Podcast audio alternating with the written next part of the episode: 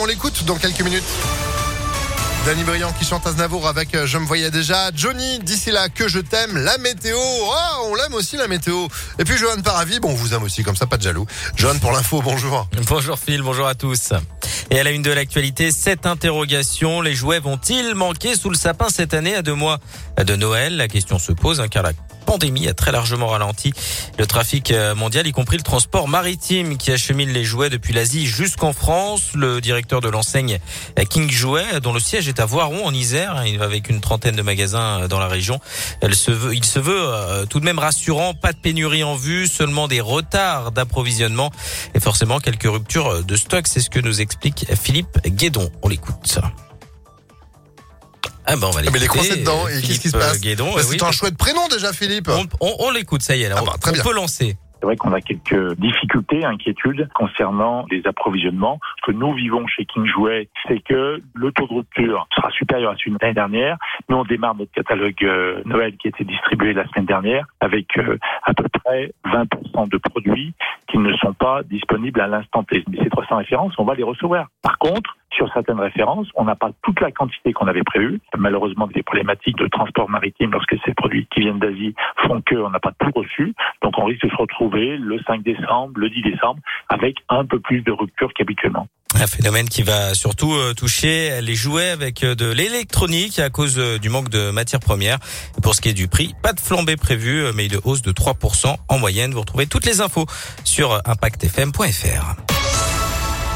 Elle a une également cette nuit de tension région lyonnaise. Tout d'abord dans le quartier de la Duchère, dans le 9e arrondissement, où trois policiers de la BAC ont été visés par des tirs hier soir près d'un point de deal lors d'une opération de surveillance d'un trafic de stupéfiants. Le raid est intervenu.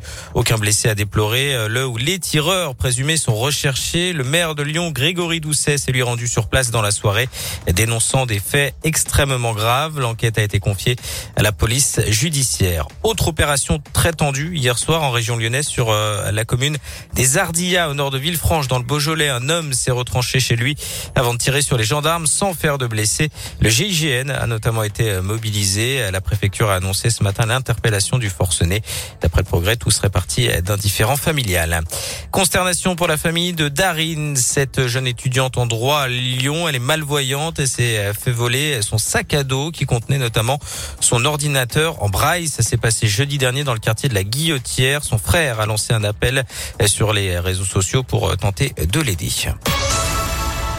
Dans le reste de l'actualité, le début euh, du procès dans l'affaire Mireille Knoll, cette dame juive de 85 ans tuée chez elle à coups de couteau en 2018. Deux hommes accusés de meurtre à caractère antisémite sont jugés à partir euh, d'aujourd'hui devant la cour d'assises de Paris.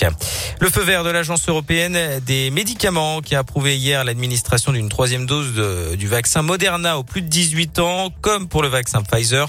Ce seront aux organismes de santé publique de trancher dans les prochaines semaines dans les différents euh, pays. Et puis un mot de sport et de rugby avec cette mauvaise nouvelle pour le loup. Lohan Goujon sera absent trois mois. Le deuxième ligne lyonnais souffre d'une fracture de la cheville droite. Il sera opéré jeudi. Le loup qui se déplacera sur la pelouse de Montpellier samedi à 17h. Eh ben, bon rétablissement. Merci beaucoup, Johan, pour l'info qui continue sur impactfm.fr. Vous êtes de retour à 9h30. À tout à l'heure. Allez, c'est la météo. 9h04.